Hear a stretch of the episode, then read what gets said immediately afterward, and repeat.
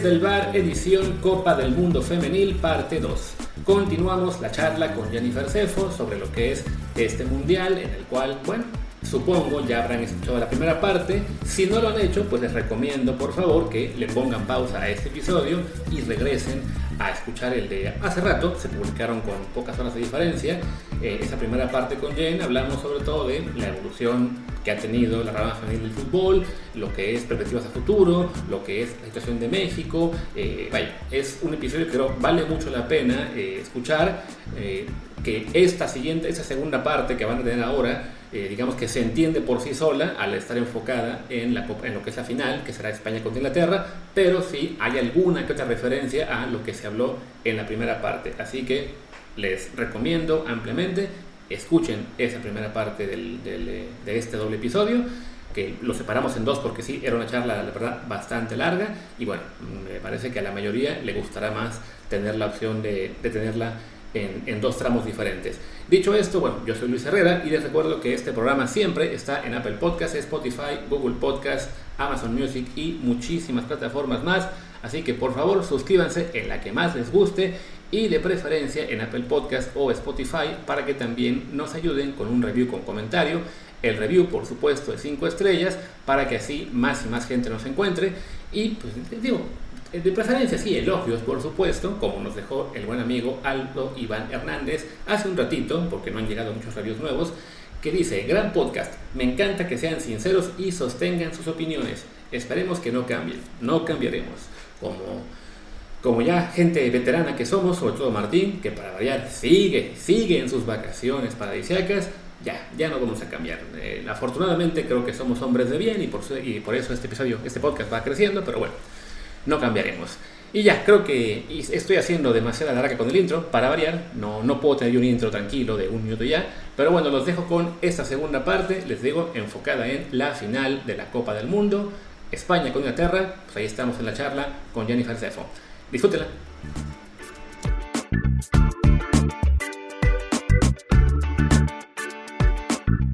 Pues cerremos, si te parece, ya con lo que será la final de esta Copa del Mundo.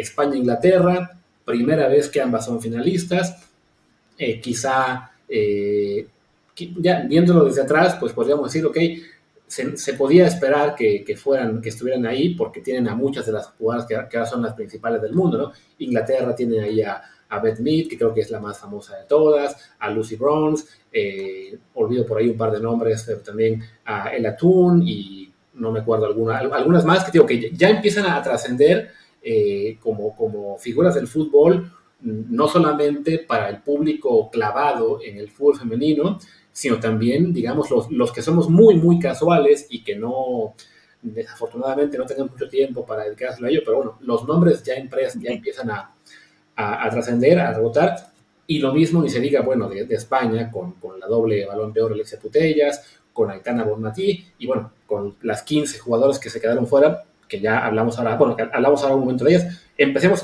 con, Inglaterra, que es, creo yo, supongo, por llegar completa, sería la selección que llega como favorita hasta final, ¿no? Ya como favorita, primero porque son las recientes campeonas de la Eurocopa. Eso, eso para empezar. Dos, tienen unas jugadoras con un potencial impresionante.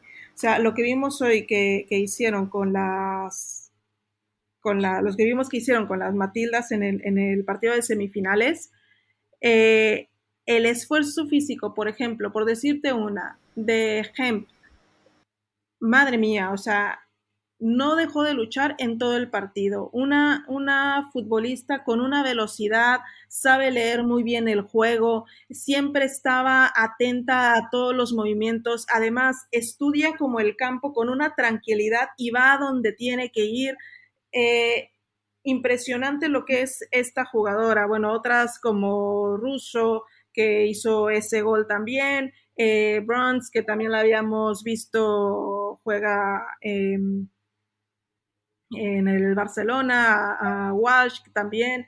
Eh, jugadoras, lo que decías, muy importantes que, entienden muy bien, muy bien eh, sus posiciones en, el terreno de juego es una, una selección demasiado ofensiva y que va a ser muy difícil para, para, para España. Eso sí, también hay que destacar la, la entrenadora, la técnica, es eh, Sarina Bigman. Es la primera entrenadora, tanto en masculino como en femenino, ¿eh? que clasifica a dos, a, dos selecciones distintas a una final de mundial. Es, lo hizo en Francia con los Países Bajos, lo hace ahora con Inglaterra y ella es, de los Países Bajos y lo hizo, no ganó con, con las neerlandesas que cayeron ante Alemania, pero, eh, digo, contra Estados Unidos, perdón, eh, pero al final estamos hablando de una entrenadora que sabe perfectamente cómo hacer, que sabe cómo llevar a sus jugadoras y que tiene una debilidad, eso sí hay que decirlo, que hace muy pocos cambios, muy pocos cambios en su, en su alineación. Entonces, eso le da mucho margen al equipo rival de estudiar a esta selección, ¿sabes? De encontrar sus puntos fuertes y sus puntos malos porque en, eso sí, ella es como muy, mi cuadro titular y muy pocos movimientos hace, salvo alguna lesión, alguna cosa física o, sabes, el típico acomodo de, de la línea, pero difícil, difícil que cambie la manera de jugar, que cambie la alineación. Y este es, este es nada más el toque donde podría España poner el ojo para poderle hacer daño a esta, a esta Inglaterra, ¿no? Pero, pero sí parte como favorita, es una selección muy completa, muy completa, o sea, línea por línea, y que tiene estas grandes jugadoras como, como lo es Hemp, como lo es Russo, como lo es... Eh, eh, se me acaba de ir el nombre, lo acabas de decir. Lucy Bronze. Exacto. Sí, no, lo es eso. Te digo que hay, que tener el acordeón aquí al lado porque sí, si no se nos... estos lapsos pegan. Y sí, no, y además, vemos los equipos donde juegan todas.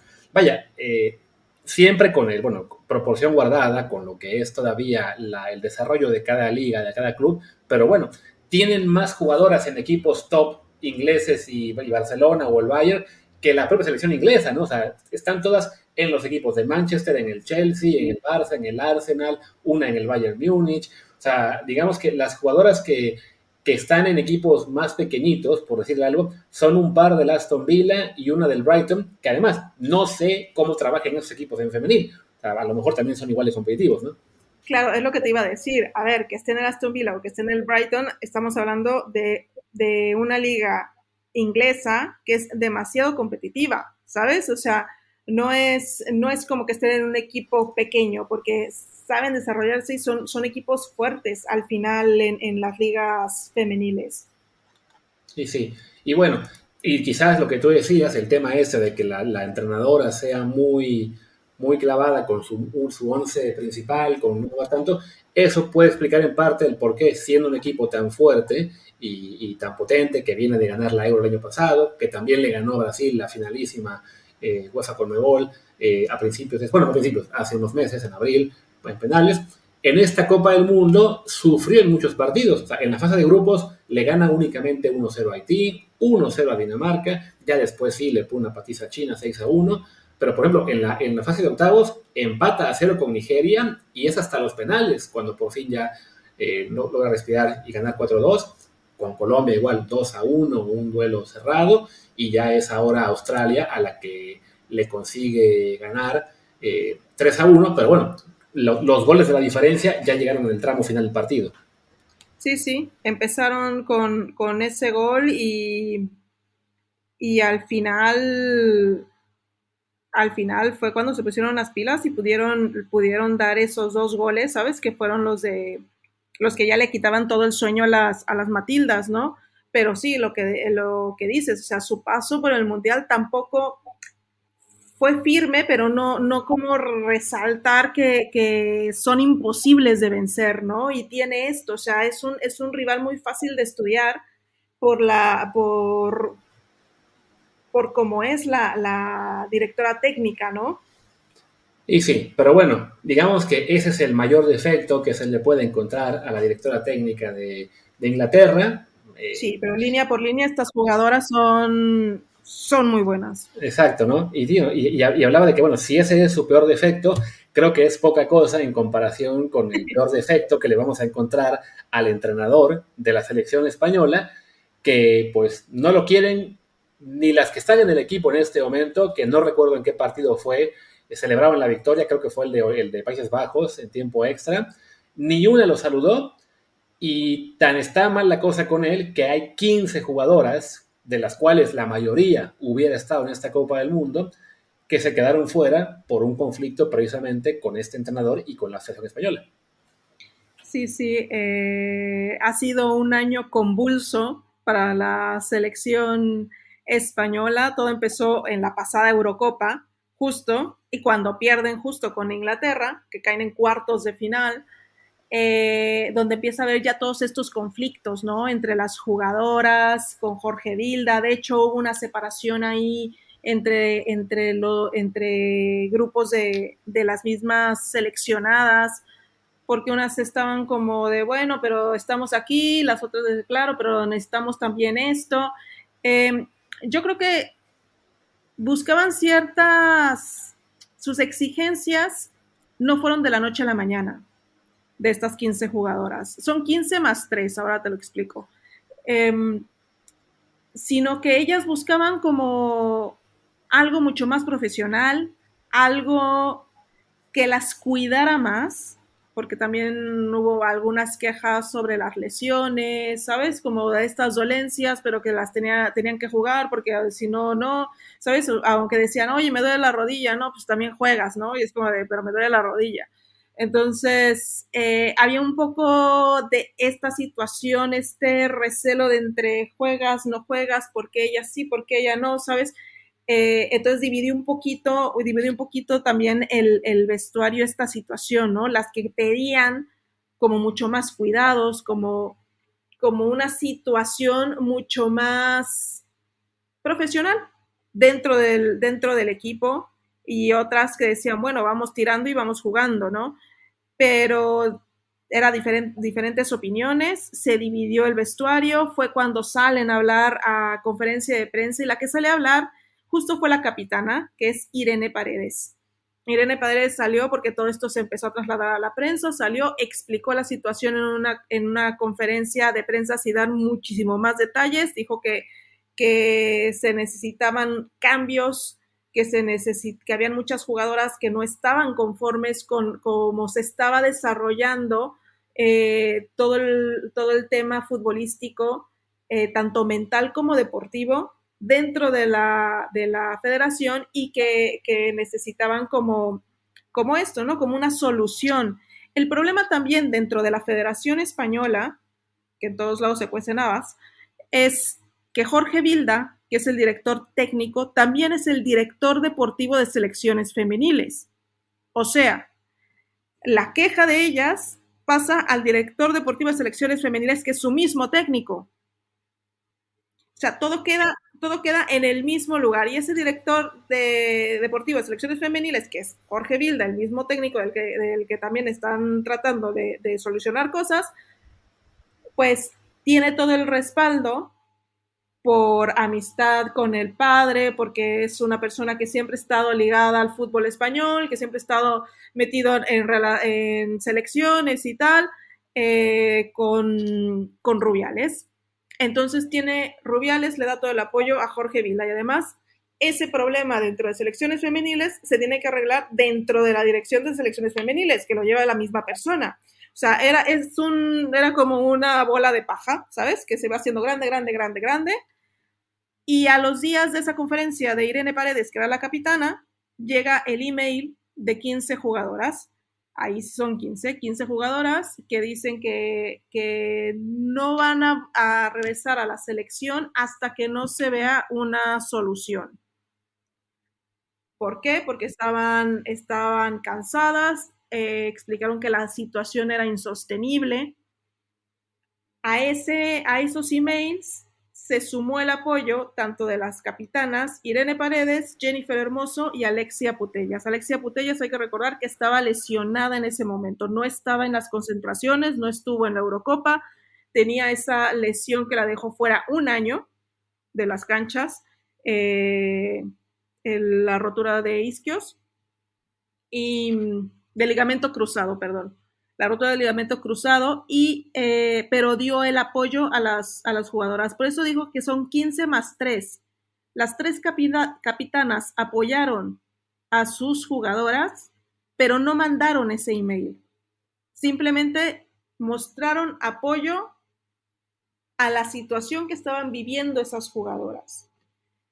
Las 15 quedan separadas junto con las capitanas. Fueron 15 más 3, todas separadas. Poco a poco se empezó a, ablandar el tema, se empezó a hablar de, de lo que estaba pasando y entonces hubieron cambios dentro de la federación. Cambios mínimos, pero cambios. ¿Qué son estos cambios? Ya tienen eh, fisios, no tenían fisios. O sea, estamos hablando de un equipo que está pidiendo cosas mínimas, cosas básicas, para poder desarrollarse bien dentro de un, dentro de un ambiente, dentro de un vestuario, o sea, dentro de un terreno de juego. Les agregaron un fisio, eh, un nutricionista y algunas otras cosas que no, han, que no han salido a la luz que son, pero hubieron cambios, cambios mínimos. Muchas no aceptaron esos cambios, que son las que hoy no están, no están jugando otras eh, empezaron a, ver más o menos lo que se estaba haciendo. Jorge Vilda, el técnico, intentó hablar con cada una de ellas para explicarle pues, todo lo que estaba pasando. Y de esas 15, em, pues podemos decir que regresaron tres, seis, porque desde antes se habían reincorporado Jennifer Hermoso, las capitanas, Irene Paredes y Alexia Putellas, sin el gafete de capitán. Ese fue el castigo que se les dio a ellas por apoyar a, estas jugadoras.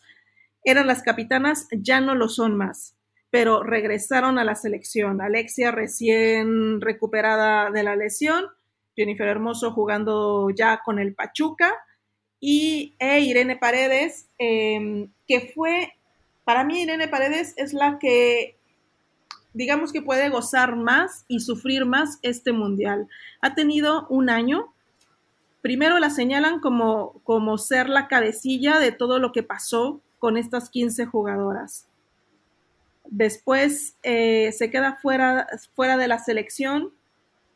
Regresó apenas para, para hacer los últimos partidos de la clasificación para el Mundial estuvo fuera de la selección, juega la Champions League, gana la Champions League, después de ganar la Champions League se, fallece su padre, o sea, hace, hace nada, fallece su padre, ahí regresa a la selección y empieza a jugar este mundial dedicado a su, a su padre y mira dónde está. Para mí, lo que le ha pasado a, Irene Paredes en, este mundial es, es único, tiene el apoyo de, de Media España, de su familia y bueno, está jugando ahí, pero a ella se le marcó mucho eso, que la, la señalaron, fueron, fueron como la, a la que dijeron, esta es la, la problemática, ¿no? La que hizo todo este desastre.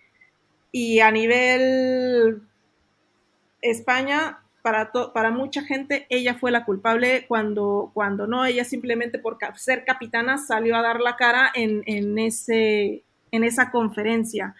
De estas 15 están las tres, bueno, las 15 más 3, están las capitanas, que ya no son capitanas, y están Aitana Bonmatí, eh, Ona Bache y Mariona.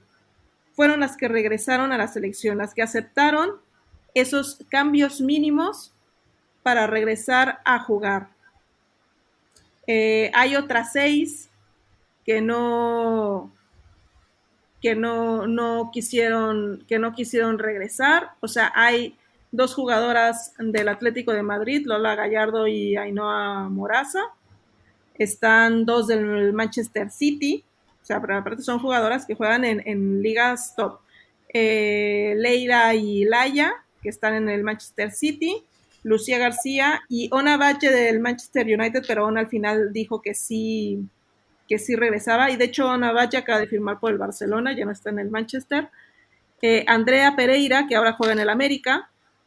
Y dos jugadoras de la Real Sociedad, Nerea y Amaui. Sí, que de hecho yo veo en la lista que tiene la Wikipedia de jugadoras tanto convocadas como las que están, eso, eh, que fueron convocadas en el último año, ahí indica los nombres, veo yo en este momento, me parece que son 10 con el, con el iconito de withdrew, de que lo hicieron por razones este, que no dan de lesión, quizá alguna de ellas no sea por el tema este específico, pero bueno, entre esas jugadoras que no están, sí veo que, bueno, por la importancia, por el, por el número de participaciones, pues veo a la portera Sandra Paños, perdón, con 55 partidos, a la defensa María Pilar León del Barça con 54, que si no me equivoco, eh, la, destacaban en, el Barça en su cuenta de Twitter hace unos días cuando se integraba a entrenamientos, que hasta Marc Rosas la, lo destacó, ¿no? De, pues mira, tendría que estar en otra parte. Y sí, ¿no? Las que mencionas tú, el City, la, la, que está en el América Pereira. Sí, es, es o sea, sí, aunque ya no sean 15, pues sí, sigue siendo un número importante de jugadoras las que se quedaron fuera y que evidentemente te darían pues más eh, profundidad de banquillo, eh, quizá algunas, supongo, ¿no? Serían incluso titulares, la portera, por ejemplo, algunas de ellas. Y lo que mencionabas Irene Paredes, supongo que también tuvo que ver con que suele pasar aquí en España, que todo, todo se pone en clave Madrid-Barcelona, y claro, siendo ella capitana, jugadora del Barcelona, y se pone en contra de eh, directivo, federación, Madrid, prensa madrileña, pues desde ahí también ya la cosa toma un cariz más hacia lo deportivo, ¿no? Sí, sí, sí, es un poco de todo. Y sí, lo que decías, o sea, y al final de esas 15, por ejemplo, 8 dijeron que querían regresar, o sea, que podían regresar, pero de esas 8 solamente 3 fueron convocadas, o sea, no todas de, las 15 volvieron a ser convocadas.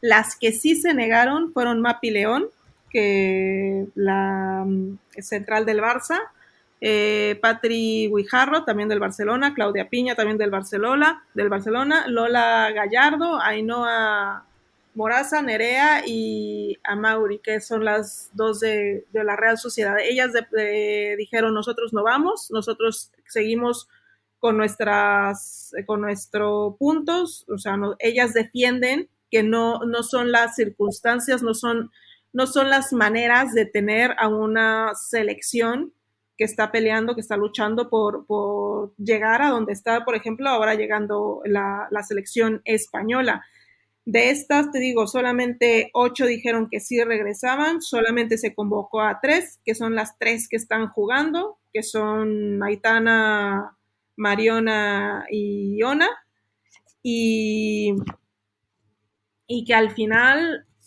se les, se les ha criticado y se les siguen criticando, obviamente por donde está ahora la selección, pero donde está ahora la selección o sea, lo que me decías, igual sí, del Barcelona las critican, pero al final, por ejemplo, esta final la van a jugar 11 jugadoras, 11 jugadoras del Barcelona. 12 que están en Inglaterra y 9 que están en, en España. A esta selección se le complementan jugadoras del Real Madrid, jugadoras del Atlético y por ejemplo, la Pichichi de la Liga Española, que es Alba Redondo, que Alba Redondo ha tenido como un papel secundario dentro de esta selección, pero que ha sido muy efectiva cada que entra. Normalmente ha tenido pocas titularidades, me parece que nada más una, pero ha entrado, cada que entra es, es muy efectiva, es una muy buena jugadora, pero es la Pichichi de la Liga Española. Entonces, estás hablando de, de, jugadoras, ella juega en el Levante, eh, y que por cierto ahora ya viéndola con la, con la selección, el Madrid la quiere fichar para la próxima temporada. Ya. Eh, pero son, o sea, son jugadoras que van complementando un poco lo que pasó en, en, con la selección masculina en el, cuando fueron campeona del mundo, ¿no? En 2010. O sea, era como un grueso del Barça con, lugar, con jugadores eh, muy importantes de otros equipos. O sea, Barcelona, Real Madrid y de pronto aparecía Capdevila por ahí, ¿no? Sí, claro. Y en este caso, pues, hablamos de que el Barça, como comentábamos, es el equipo, el vigente campeón de la Champions femenina. Claro. Que ha ganado dos de las últimas tres. Entonces, sí, tiene eh, su razón de ser el que esté. tiene sentido, tiene su razón de ser y, es lo que mucha gente ha criticado, que además muchas de las que se quedaron fuera también son del Barcelona. Lo que decías de Marc, Marc apoyaba a Mapi León, por ejemplo. Sí. O sea, porque Mapi, tú la ves jugar y Mapi es impresionante, o sea, es una central que nadie la pasa. Y está entrenando, regresando a hacer la pretemporada, eh, para, ¿sabes? Mientras que sus compañeras están jugando en el, en el Mundial y llegaron a la final, que además eso es lo que más, lo que más impresiona a la gente, ¿no? Cómo se supone que armó un equipo de la nada y están en la final del Mundial, pero también te habla de eso, o sea, de cómo ha crecido el fútbol español con equipos como el Atlético, con la Real Sociedad, que, siempre está por ahí peleando, pero la mayoría son del Barcelona, son del Real Madrid y eh, hay gente del Atlético, ¿no? Y del Athletic Club, que lleva años, que es uno de los equipos más longevos de la Liga Española Femenina y que también ha conseguido cosas, lo que decías desde un principio, ¿no? Entonces, estás hablando de, los clubes que tienen como un potencial dentro de, la, dentro de la Liga Española y que son los que tienen la, mayor parte de las jugadoras eh, en este mundial, ¿no? Y más las que se quedaron sin participar, que antes eran las super titulares, ¿sabes? O sea, te está hablando de, la cantidad de, buenas jugadoras que tiene hoy en día España, ¿no? Y de cómo ha crecido la, liga. Perfecto. Pues bueno, ya para cerrar este episodio, que probablemente es un episodio doble, porque he decidido cortarlo en dos cachitos y editar un poco las dos horas con 14 que tenemos de grabación, pues creo que... Porque la invitada habla mucho. Los fans van a agradecer que esto quede en solamente dos, este, en, mejor en dos entregas y que, y que omita las partes en las cuales le tira, ah, no, no, voy a decir dónde. Eh, bueno, bueno, para acabar este episodio, vamos con el pronóstico de la final. España-Inglaterra, según tú, ¿qué, ¿qué va a pesar más? ¿El It's Coming Home de ellas o Soy Española? ¿Qué quieres que te gane? Híjole, em, no, va a ganar España. Yo creo que va a ganar España. Ahí está. Digo, también vamos a ver si es el corazoncito de Jen el que está hablando o no. Insisto, yo, no sé mucho de, este, de, los equipos, entonces no, no puedo opinar de, cuál es más fuerte que el otro, pero bueno, al saber que todavía quedan algunas bajas de la selección española y que, la, y Inglaterra es la que viene a ser campeón de la Euro, pues yo me voy a inclinar por allá, pero bueno, a fin de cuentas, como yo suelo ser el que, el que le da el jinx a los equipos, pues tendrá Jen el domingo más motivos para celebrar. Y esperemos que, si es el caso, pues que los españoles no se pongan muy insoportables en, el festejo esta, esa noche de domingo. Y bueno, pues ya creo que ya con eso sí podemos acabar. Muchísimas gracias por acompañarnos, también por la hora a la que estamos grabando esto, que si es ya bastante entrada la noche española, acá el miércoles. Este episodio se va a estar publicando seguramente en, en jueves y viernes. Y pues nada, a lo mejor eh, ya, ya, que tengamos más chance y también un poquito más de presión del público, depende de ustedes con sus reviews en Apple Podcast, Spotify y también en Telegram, ya trataremos de darle más espacio al fútbol femenino y también Jen tendrá que regresar a comentarnos sobre lo que está ocurriendo. Jen, ¿dónde te pueden encontrar? En Twitter, Instagram, tres, lo que se te ocurra en todo donde me busquen. Eh, Twitter, Instagram, las dos es arroba Cefo. Cefo es S-E-F-O. Y también doble N en Jen. Ah, sí, en Jen. Doble N, doble de todo, pónganle, ¿no? Jen, ya, ahí les reveló. Jen siempre pide doble de todo y bueno, por eso en la boda de Martín tuvimos que ocultar todas las fotos y videos de, de la noche. Pero bueno, yo soy Luis Herrera, mi Twitter, Threads, Instagram, también de todo es LuisRHA. El del podcast es Desde el Bar POD, Desde el Bar Pod. Y en Telegram estamos como Desde el Bar Podcast. Muchas gracias y seguramente hasta la próxima semana.